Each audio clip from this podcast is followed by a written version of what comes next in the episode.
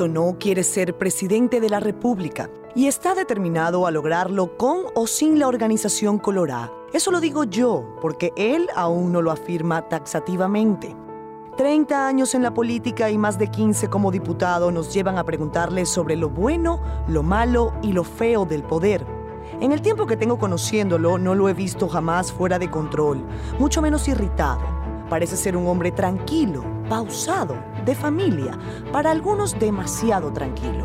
Últimamente sus esfuerzos parecen estar enfocados en despertar a una juventud con poco interés en la política. A ellos los llama a involucrarse. Hoy, en Siendo Honestos, conversamos con un hombre al que algunos llaman disidente y otros valiente.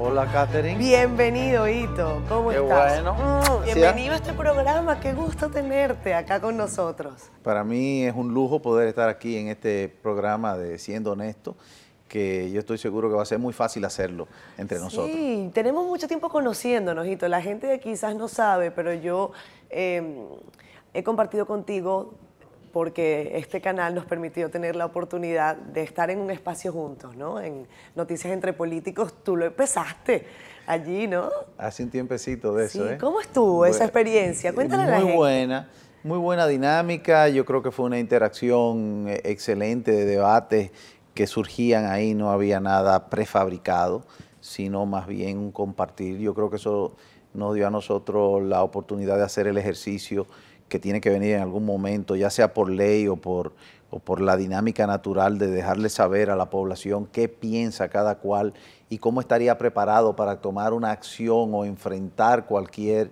eh, discusión, ¿verdad? Y, y ese programa yo creo que caló mucho y hizo su, a- agotó un tiempo excelente. Y tú fuiste parte primordial de ello. Miren, yo aprendí mucho. Hito, yo aprendí muchísimo con ustedes y les agradezco que me hayan permitido estar ese tiempo, eh, porque no solamente uno aprende frente a las cámaras y en el debate, tal y como tú lo señalas, sino que uno también eh, aprende que muchas veces, a pesar de las diferencias, Sí. el respeto, la amistad puede prevalecer. Aquí podían ustedes tener posiciones totalmente opuestas. Vimos debates muy acalorados. muy. Un tema que no hemos discutido y ya el tiempo, pero no se puede dejar pasar por alto. Hay que preguntarle a Ito Bisonó si todo A el ver. Partido Reformista está de acuerdo con esa decisión. La y gran preguntarle mayoría- a Nilda Vázquez si todo el PRM ve con buenos ojos esa La gran mayoría. Porque si le preguntan a Modesto Guzmán, a Alexandre Izquierdo, a Johnny Jones, si le preguntan a Marino No, no. Collante, si le preguntan Víctor, a una serie de como si le preguntaran al si PRM, van a que es el preguntar- 80% y si de lo que era el a- y si PRD. le van a preguntar O si le preguntaran PRM a Manuel si Jiménez, ahora van a estar a de acuerdo que lleguen los Claro que hay reformistas. Eso a, a veces la pasión, eh, y depende también del temperamento de la persona, de la formación, de la preparación, del tiempo que tenga en el ejercicio, en esa preparación que la da el tiempo, pues ayuda mucho a, a que una dinámica resulte interesante, de respeto, de altura y de contenido. Así, Ito, tú dices, eh, dependiendo del temperamento, tú eres un hombre tranquilo. ¿Te ves tranquilo o no? Sí, estoy en paz conmigo mismo además. ¿Y con- y con los demás? Y con los demás, sí. Yo creo que indudablemente la razón no la da el tono de voz, ni la razón o la ventaja la da el, el tener un temperamento agresivo, sino tener buenos planteamientos, eh, ser educado. eh, y yo creo que, que lo cortés no quita lo valiente eh, y que, que las cosas se pueden hacer eh, de la mejor manera. Y eso lo practico. Eh, eso no quiere decir que cualquier día que hay que tomar carácter o que hay que tomar una posición firme, pues no se tenga que, que hacer, ¿verdad? Se, se hace. Pero lo primero es la, la educación, la ética, los valores, la cordialidad, todo lo demás yo creo que se añade.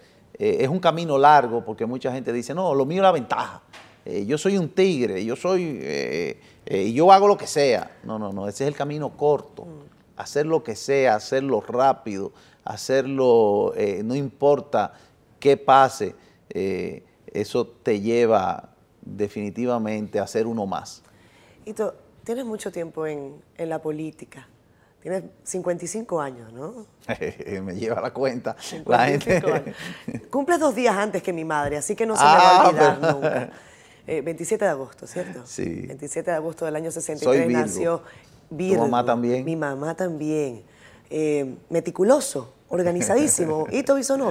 Un poquito, Un sí, poquito. Sí, sí, sí. Una agenda de esas que no se mueve. Sí, tra- eh, eh, a veces eso va en contra de uno, porque te dicen a las 10 y entonces tú estás a las 10 o trata de estar antes, el tapón, que todo el mundo te dice un tiempo antes, porque casi siempre aquí estamos acostumbrados a llegar un poco después y entonces, pero bien, no se organiza. Dime una cosa, Hito. Tú tienes muchos años en el Congreso Nacional. Ahora estás como candidato a la presidencia de la República. Tantos años en el Congreso Nacional, ¿de qué, qué crees que te han dejado como, para, desde el punto de vista personal y desde el punto de vista profesional? Estuve revisando discursos eh, tuyos ahí en el Congreso, en el momento en que se intentaba aprobar un pacto fiscal. Dijiste, no estoy de acuerdo. Habían diputados de tu partido que decían, sí, vamos a hacerlo. Esas posiciones han sido quizás difíciles, ¿no? La población antes de ponerle más impuestos quiere respuesta. ¿Cómo llegamos a este hoyo fiscal? ¿Dónde está ese dinero? En el 2007, todavía fresca la situación de los bancos heredada del PRD, hubo un superávit. ¿Y cómo es que cuatro años más tarde lo que hay es un déficit de más de 450 mil millones de pesos acumulados? Eh, retomo lo que tú dijiste en la entrada con la experiencia que te dio estar en el programa y los debates.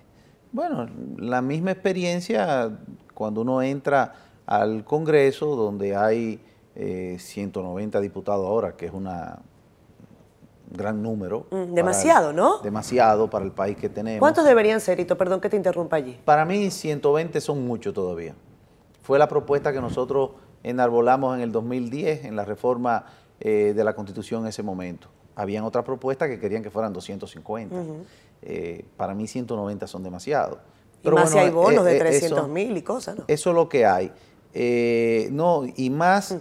Con un país territorialmente pequeño, 48 mil kilómetros cuadrados, con una escasez de recursos para suplir tantas necesidades perentorias como los servicios de sanidad, como las medicinas, como un mejor paga a los servidores públicos que trabajen.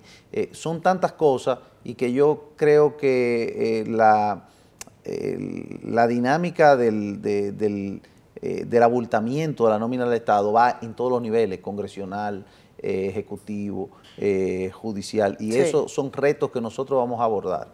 Pero la experiencia en el Congreso yo la veo citando aquello de, de Obama en su autobiografía, que Obama en su autobiografía señala que llega al Congreso de los Estados Unidos cargado de sueños, buenos deseos, eh, iniciativas, y se da cuenta que si no apoya las iniciativas con las que él no está de acuerdo, no coincide, pero no riñen con su moral, entonces ¿quién va a apoyar las de él?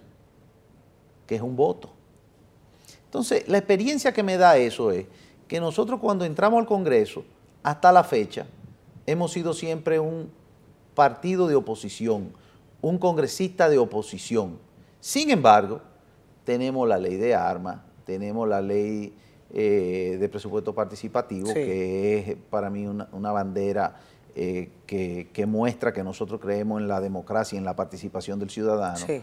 la ley de pensionado y rentista, eh, las leyes que hemos ap- apoyado y hemos impulsado de energías renovables, eh, la que acompañamos Hito, de pero cine. perdón que yo te interrumpa. Hay, hay muchas iniciativas legislativas.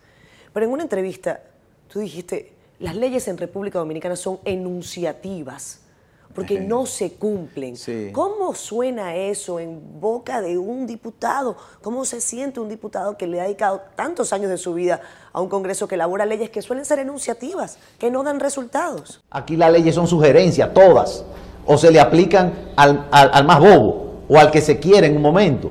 Fíjate que aquí la impunidad existe porque la misma Cámara de Cuentas, que tiene otro debate también de indelicadeza, ha hecho más de 200 auditorías y ninguna se investigan. Yo no estoy diciendo que condenen a nadie, pero ni siquiera pasa por el proceso de investigación. Sencillamente muy preocupado, no te voy a decir que, que estamos eh, traumatizados por ello, porque son retos para resolverlo. Claro. Para que el imperio de la ley sea lo que valga en República Dominicana, principalmente para aquellos que están desprotegidos y que lo que tienen como única protección es que la ley se cumpla porque aquí tú me vas a excusar porque voy a ser un poco fuerte, pero es para los pendejos la ley. Ejemplo, el caso de Brecht. En el mundo entero hay un sistema que se multiplica en diferentes países y resulta que aquí en República Dominicana no pasa nada. República Dominicana eh, hay confesiones de parte, aceptación, pruebas, multas y sin embargo hay una eh, investigación que depende de unos documentos que manda Brasil, que manda el Departamento de Estado de los Estados Unidos y aquí en lo local todavía no hay nada. Y nadie está detenido. Yo creo en el debido proceso. Y parece que nadie está apurado tampoco. Yo creo en el debido... No, no están apurados porque el tema es hablar de la migración haitiana, hablar del, del problema de los hospitales, hablar ahora del matrimonio de, la jovencita menor de 18 años, eh, hablar de los accidentes de tránsito que es una locura, rompemos récord Guinness, y que se olviden de la, de la corrupción, principalmente si es de los políticos. Entonces, como es corrupción de los políticos y la impunidad, vamos a distraerlo con otros temas. Entonces, eso hay que cambiarlo en ¿Cómo República Dominicana. bueno, con el cumplimiento de la ley. Con el cumplimiento de la ley, porque todo gira. Y aquí vamos entonces a un poco de lo que es la historia y lo que es la política como ciencia. Platón, 600 años antes de Cristo. Grecia, ah, la política es mala, los políticos es, una tarea sucia. Bueno, pues dejémosela a ellos y que nos gobiernen de una manera sucia y los malos. Hay que involucrarse y hay que involucrarse tratando de investigar quiénes son cada uno de los que están pidiendo apoyo, de los que queremos y vamos a llegar a la presidencia, cómo usted piensa. Pero no me diga cómo usted piensa sentado en un programa, aprendiéndose un discurso o averiguando cuál es el problema del momento.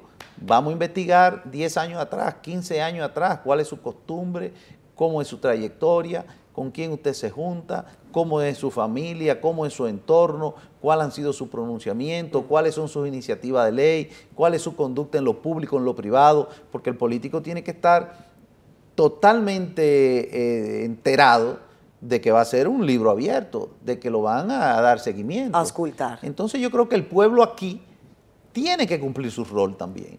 No puede ser que elijan un candidato por el tamaño de la caravana o porque el papá hace 15 o 20 años era de un partido o de otro. Pero, es un deber ciudadano.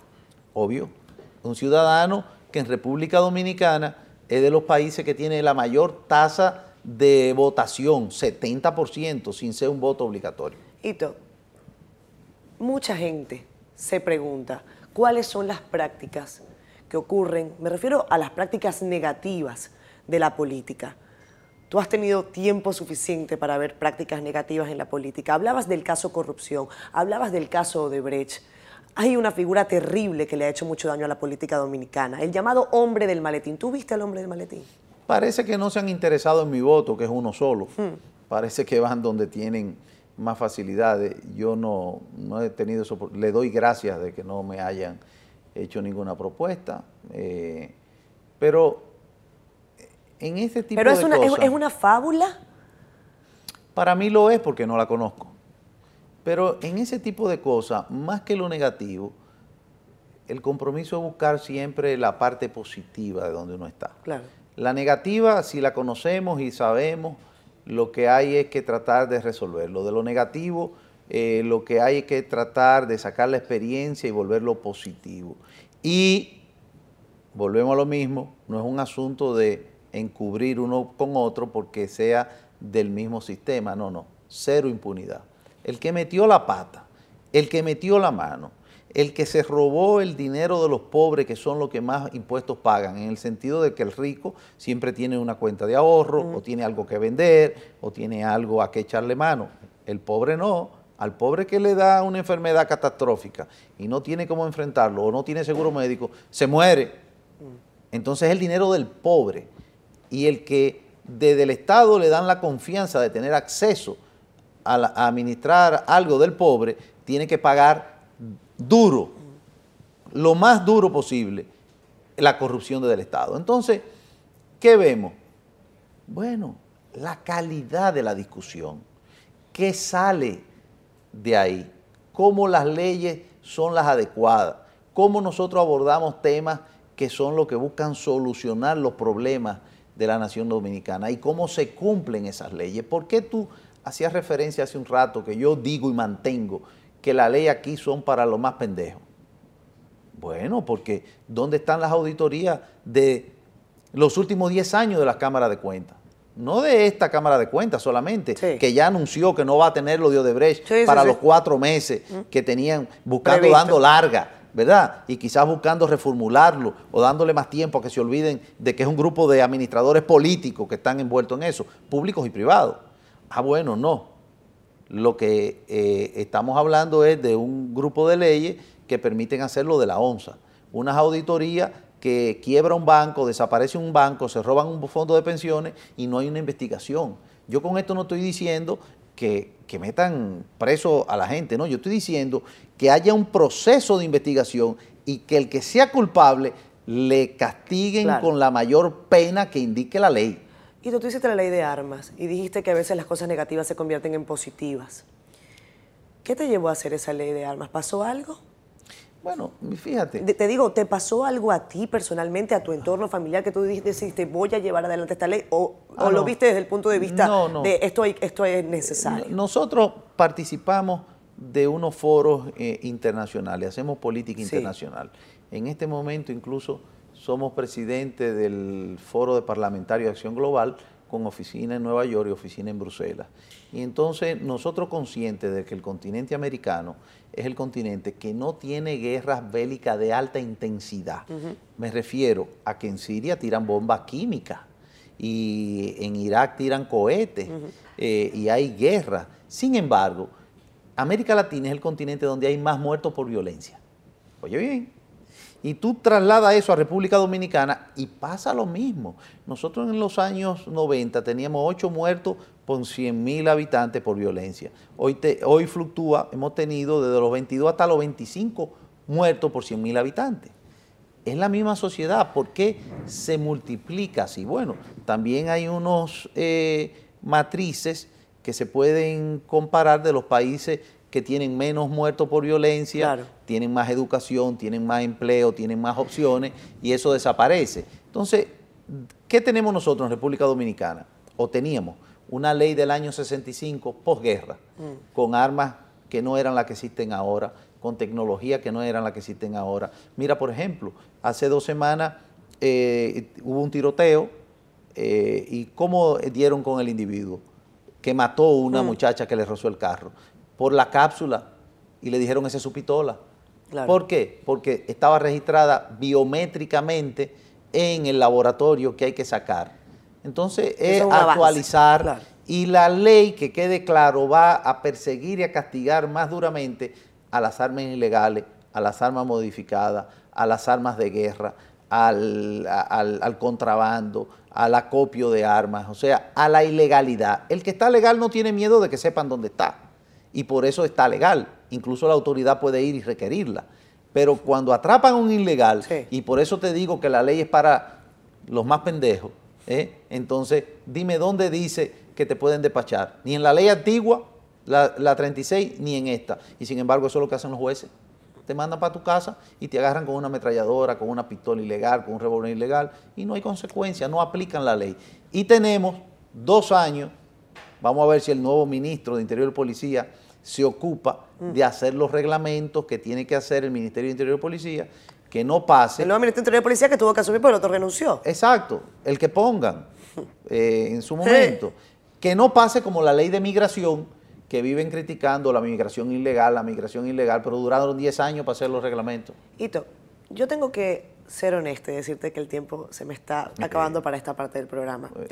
En la próxima parte vamos a hablar del Partido Reformista, has estado muchos años allí, vamos a hablar por supuesto de tu vida familiar y yo creo que no son indivisibles, porque ahí has estado formándote durante muchos años y muchos compañeros de tu partido son prácticamente tu familia, ¿o me equivoco? Claro, después que uno escoge una amistad y pasan 20, 30 años, son parte de la familia de uno. Ya lo, que sí. ya lo vamos a ver.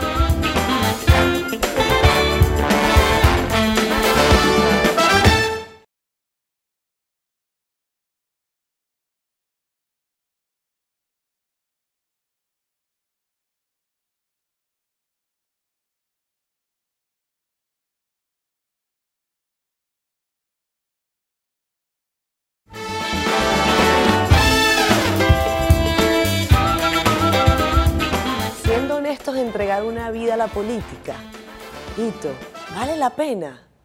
Es la pregunta que yo te hago. ¿Vale la pena? Primero le tiene que gustar a uno.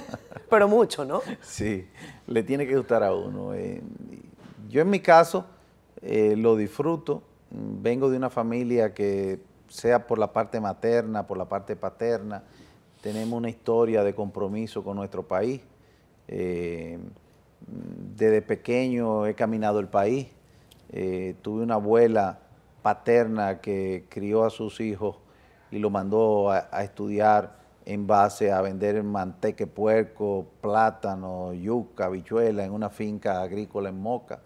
De parte materna, mi abuela era eh, una profesora eh, que fue desde el 1916 nacionalista, combatió la invasión de ese momento por los americanos. Mi mamá y mi papá se tuvieron que ir cuando la tiranía de Trujillo del país, se conocieron fuera.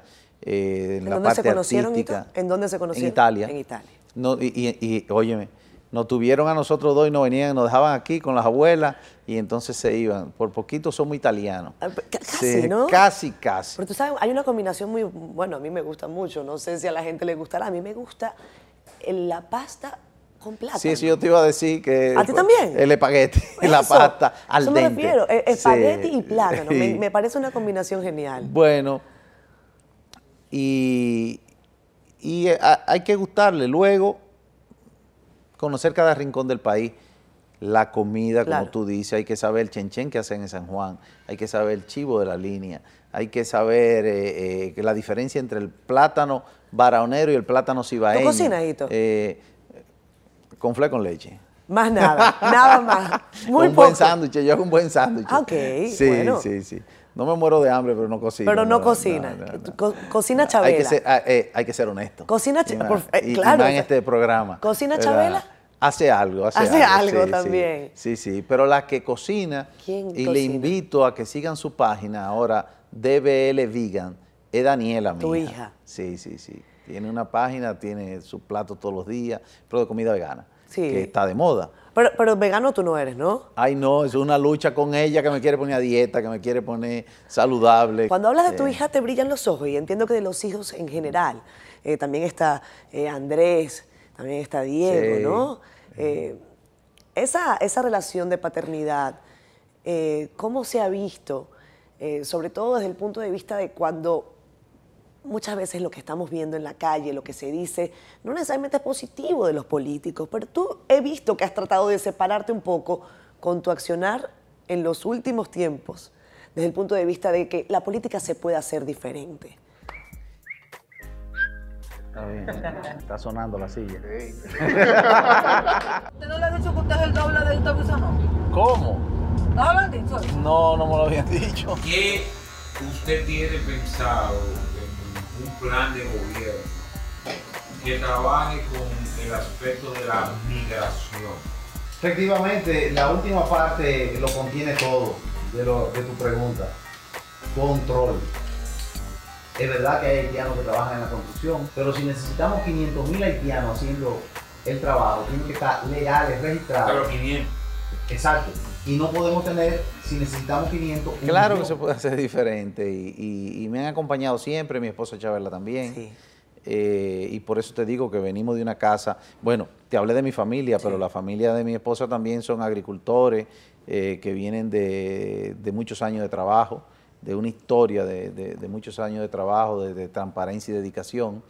Y, y nuestros hijos lo criamos así. Tenemos la bendición de que eh, desde ellos pequeños, antes de nacer, eh, eh, y- se criaron en el campo con, con la verdadera esencia de lo que es eh, la naturaleza, el hombre, la mujer, la humildad, la identidad, el, el ser gente. No es lo que usted tenga, sino quién usted es, cómo usted trata a los demás, cómo usted disfruta la vida, porque incluso se trata de eso. Un- eh, ¿Qué mejor que, que saber cuando llueve y, y- y el olor a tierra, qué significa, cómo eso te remonta a ti, a, a- a un ambiente Claro. de, de- de sen- de bienestar, de sentirte bien?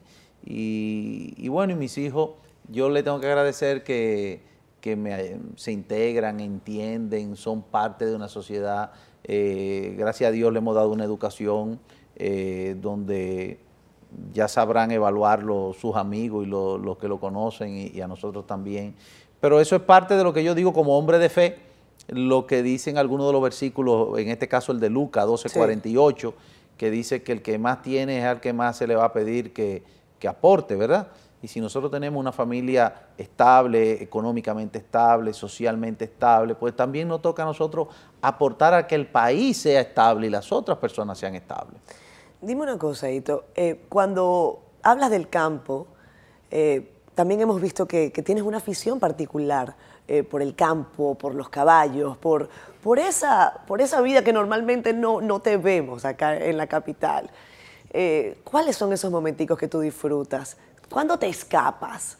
Bueno, desde que yo puedo, mi, suegro, don Guillermo decía que entraba a la ciudad de Riversa, de una vez para Santiago. Bueno, pues mi niñez que transcurrió una gran parte en, en Moca y en el interior del país. que, Ahora mismo vas eh, mucho a Jarabacoa, ¿cierto? Correcto, de eso te iba a decir que desde que puedo me escapo.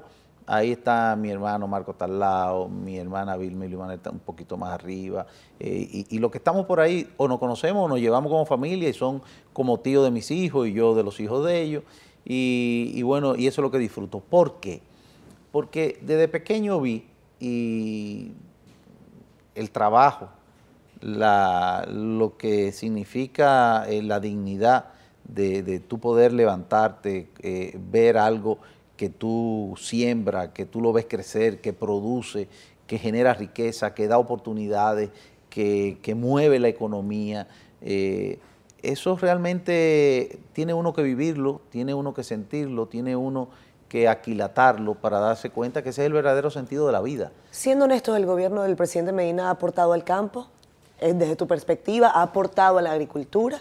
Yo creo que han hecho un esfuerzo, no lo que se debe, porque hay que saber que nosotros podemos, tenemos una marca en guineo, en aguacate, en tabaco, eh, en algunos invernaderos que puede ser mucho mayor, que puede dársele asistencia eh, fitosanitaria, técnica, económica, porque cuando usted siembra una mata de guineo, una cepa de guineo o, el, o, o in vitro, que ya sí es una matita, eh, eso puede durar de 9 meses a 14 meses. ¿Y qué está haciendo el que lo siembra? Deshierbando, abonando, fumigando, pero todavía no ha cosechado un plátano. Entonces, ese financiamiento tiene que ser a más de 14 meses. Pero supongamos que está en el Bajo Yu, no, eh, en, en- en Mao, y viene el río y eh, en una eh, crecida te lleva la mata. Entonces, lo que te financiaron, te vuelven y te financian, pero para pagar la, la deuda, tú no puedes volver a sembrar y esperar nueve meses. Entonces, esa es la vida muchas veces del agricultor, donde no le aseguran la siembra, donde no hay un financiamiento a largo plazo, donde no hay realmente un seguimiento para los pequeños productores puedan eh, atacar eh, lo que son la- eh, las epidemias que, que atacan a todos los productos. En el caso del guineo, la cigatoca o la roya en el café o la enfermedad de la tristeza en los cítricos que acabaron en el país entero con, con Atomayor, aquí en Villa Altagracia. Sin producción no hay nación, porque es más fácil firmar un- una autorización para traer, por ejemplo, eh, toneladas de leche industriales, eh, que es leche de rechazo en otros O ajo. países, y entonces... O ajo, ¿no? Eh, o ajo, claro, o ajo, o un tipo de abono, eh, o, o cualquier cosa. Plátano, traen plátano a veces, de Ecuador, cuando nosotros tenemos aquí muchísimos plátanos. Y, y ¿qué piensan? No, yo me gano un dinero con la importación, pero Claro. dejan de ver que están matando a toda esa mano de obra local. Hito, yo quiero rescatar el tema también de tu familia. Hablamos de tus hijos, de cómo se han involucrado en tus actividades políticas. Eh, en el caso de, de, tu esposa, eres una familia constituida hace muchos años. Eh, ¿Cuántos tienen ya juntos? O casi vamos para 30, son 28. Casi son 30 años. ¿Cómo creer desde el punto de vista para los jóvenes, sé que trabajas mucho con jóvenes, el, el, el, tema familiar, cómo llevar un matrimonio, ¿por qué tomar una decisión de casarse? Siendo honestos, ¿vale la pena casarse en estos tiempos? claro que sí, claro que sí. Fíjate, lo primero es que el, la familia mm. es el centro de la sociedad. Pero cualquiera podría decir que yo puedo hacer familia sin casarme. Sí, también se puede, cómo no, pero al final de cuentas, con quién tú compartes, quiénes son tu gente, cuando tú tienes, llegas cansado a tu casa, con quién tú dialogas, con quién tú hablas lo bueno, hablas lo malo, quién te va a cuidar a ti cuando tú estés viejito, eh, quién te va a acompañar. ¿Han, han, han pensado en eso? Pero claro, porque esa es la vida. Claro. Esa es la vida. Además, yo tengo mi papá, que murió hace un año, sí. cómo murió. Eh, yo tengo mi mamá, que hay, hay, que ponerle atención, que hay que darle la vuelta, quién le da la vuelta. Pero que todavía canta muy bien. Sí, claro, está en estos días eh, ya haciendo ejercicio porque tiene que dar una cantadita en la boda de la primera nieta. Que ah, se bueno, casa. imagínate. Entonces, tiene ese compromiso y está contentísima y a veces se pone también eh, a, a complacernos a nosotros y yo diría que de medio de mojiganga.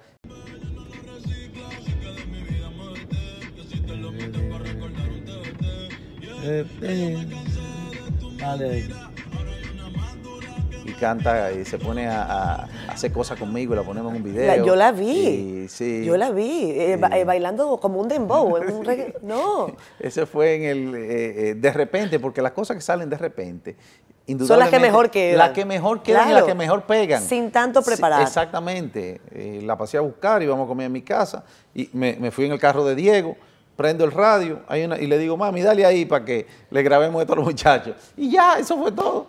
Y se, hizo, y se, y hizo, se viral. hizo, viral. Y se hizo viral. Eh, eh, entonces yo creo que sí, que la familia hay que cultivarla, eh, hay que hacer todos los esfuerzos, porque a, ahora te hablo con sinceridad, tú tienes tus altas y tus bajas.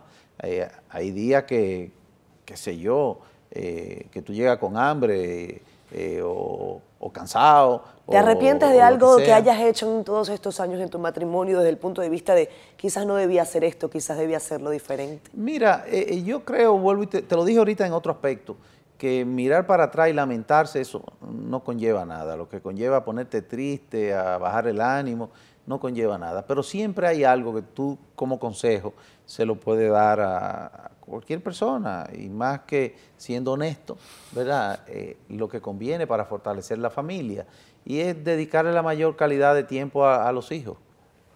Eh, eso no tiene precio al final, porque después se van. Te decía algo de lo que te arrepientas, algo de lo que te sientas muy orgulloso de tu matrimonio. Oh, pero claro que sí, mis tres hijos y mi esposa, claro. Yo digo, la tarjeta de presentación de cualquier persona, por eso le digo, investiguen a cada uno de los que le piden que le den apoyo, su confianza, es saber qué han criado, es saber quiénes tienen por amigos, porque tú vas a estar dándote cuenta qué es lo que uno hace fuera de cámara. Aquí es muy fácil sentarse, déjame ver qué le digo a Catherine, déjame ver cómo no meto la pata, déjame ver cómo hago sintonía con aquel grupo. Uh -huh. No, no, no. Investiguen cuando no está pensando que lo están viendo. Pero, quiénes son sus amigos, sí. cómo se comporta en el aspecto privado, en lo social, eh, eh, en la universidad, en el colegio. Al regreso vamos a hablar de eso, Hito, porque no necesariamente los modelos positivos son los que están llamando la atención. No eh, necesariamente. Vamos a hablar de eso ahora. Lamentablemente. Ya lo vamos a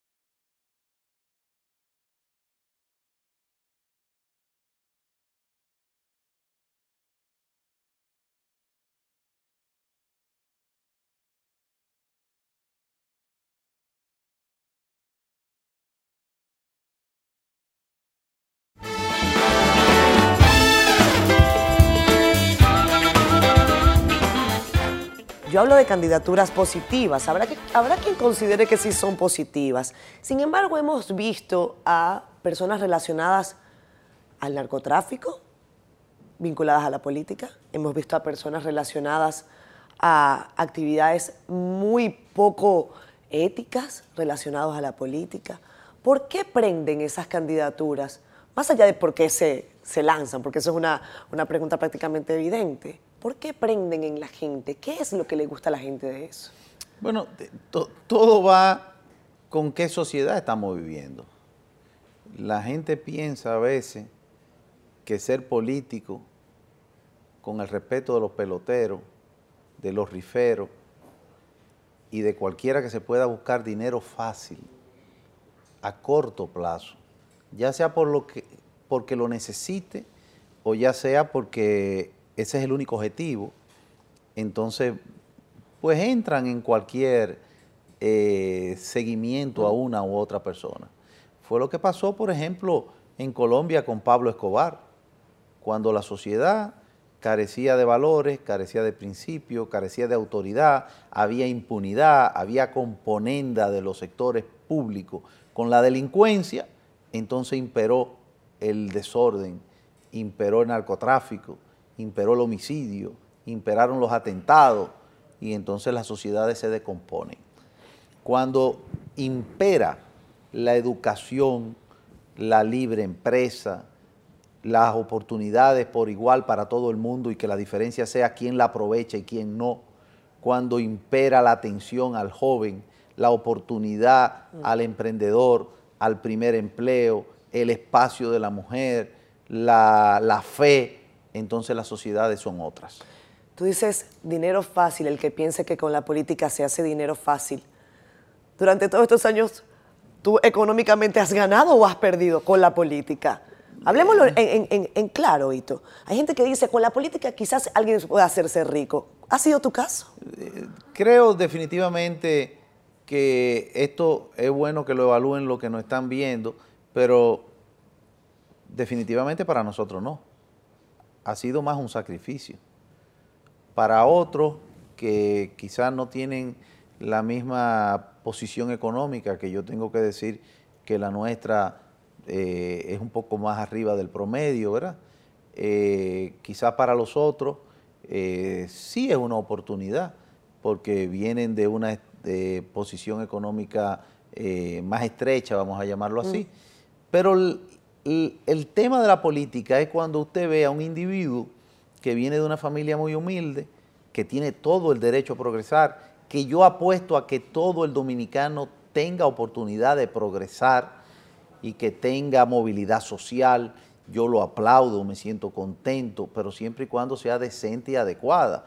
Y usted ve de repente a un político que viene de extracción humilde y en cuatro o cinco años termina con un helicóptero o termina con dos o tres casas o termina con una cantidad de, prendas eh, porque se encargan de exhibirla y de gastos diarios en sitios públicos que se encargan de que se sepa y que usted dice, bueno, pero ¿y de dónde este individuo? Porque no ha heredado nada, no ha hecho una profesión de tal cosa. Es aparente, pero siguen ganando elecciones y vuelvo a lo mismo. Entonces, por eso te digo que es un asunto de la vuelta mm. a la sociedad.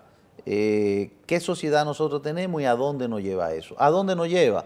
A los niveles de delincuencia que tenemos hoy día, que la gente tiene miedo de estar en su casa y de estar afuera. Porque si, aquel se lleva 3 millones de pesos, yo me puedo llevar los espejos de un carro, yo me puedo llevar el teléfono de alguien, o sea, robárselo, ¿verdad? Eh, y entonces la sociedad se va decomponiendo y yo creo que ese es el reto que todos tenemos. El Partido Reformista, no puedo dejar de, de hablar del tema, has estado en esa organización política desde que tienes 16 años, ha tenido una debacle desde el punto de vista electoral. Eso es algo que sabe todo el mundo. Tú estando dentro del partido, ¿tienes o sientes alguna responsabilidad por eso? ¿Cómo cambiar esa situación? Fíjate, lo primero es que nosotros somos seguidores de los ideales con que Joaquín Balaguer manejó, administró el Estado, administró el Estado. Ideales y escuelas que son las mismas que Donald Reagan, que el presidente Aznar, que ahora el presidente Piñera, que Margaret Thatcher, valores esenciales de la familia, de austeridad, de cuidado al medio ambiente, de la inversión pública equilibrada, de darle oportunidad a las mujeres, de darle oportunidad a los hombres, de buscarle un techo a todo aquel que tiene el derecho de tener un techo propio y no ha podido obtenerlo. Y así se sembró el país entero con un presupuesto de 26 mil millones que hoy día son 800 mil millones y no hacen el 1% de aquellas 14 presas, por ejemplo, que se hicieron con recursos propios. Entonces, con eso es que yo me identifico. Lo que ha administrado un pequeño grupo luego de la muerte de Balaguer y que ya eran autoridades con Balaguer, no son mis decisiones.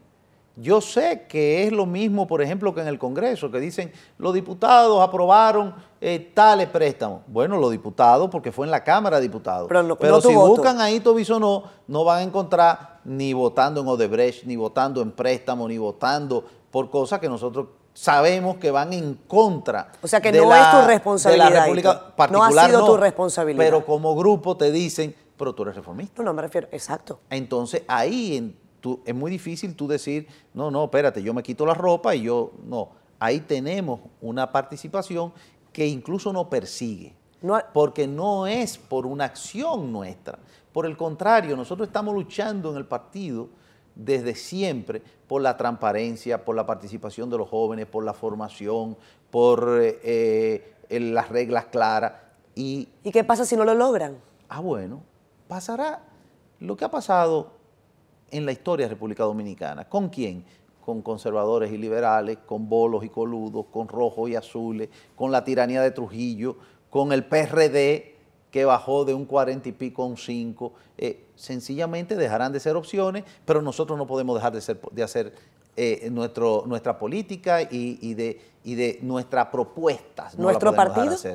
Bueno, hay que buscar una plataforma que, por eso es que primero, el partido o el ser humano. O sea, sin ciudadano hay partido, sin candidato fuerte hay posibilidad de ganar.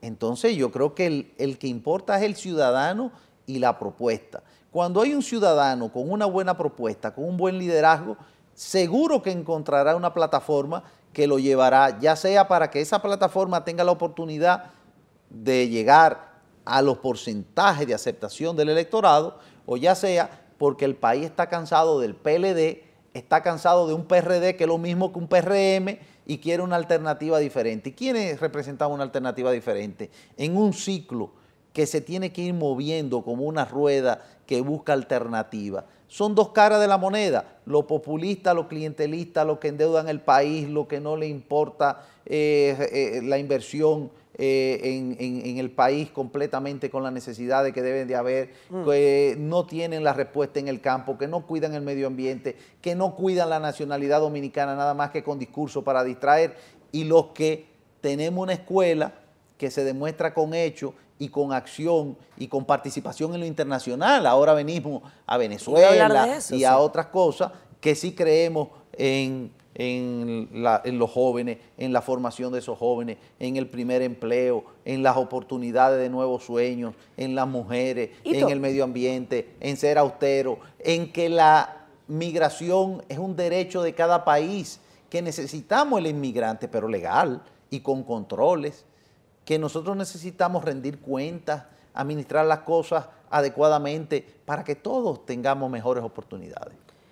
¿Te han ofrecido alguna vez la Cancillería de la República? No, no, yo creo que eh, hasta ahora... ¿No lo has pensado? Eh, tampoco, yo lo que estoy pensando es llegar a ser presidente en el 2020 Ahora, pero, pero hace algunos años quizás, quizás algunos, hace algunos años era otra cosa, ¿no?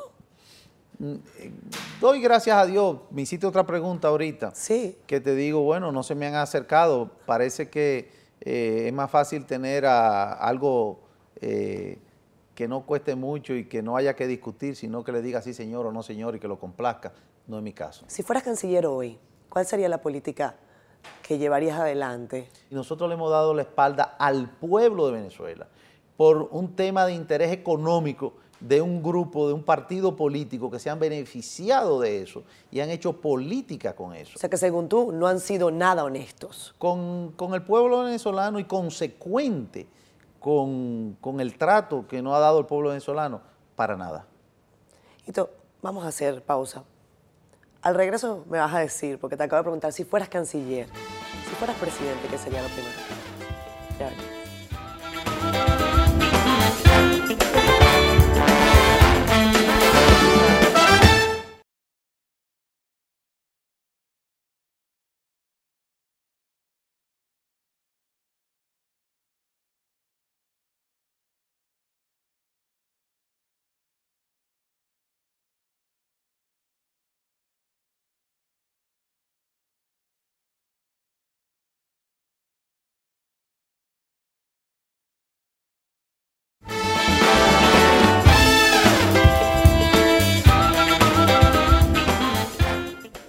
Siendo honestos, ¿qué vas a hacer si llegas a la presidencia de la República Dominicana?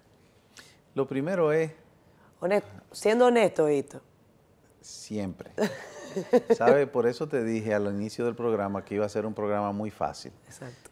Porque siempre somos honestos, hablamos con la verdad y por eso he reiterado y quiero antes de terminar pedirle de nuevo que investiguen a cada cual, que busquen. En el caso de nosotros, nuestras redes son arroba Ito en el Facebook Ito Bisonó, y que lo hagan con todo el mundo.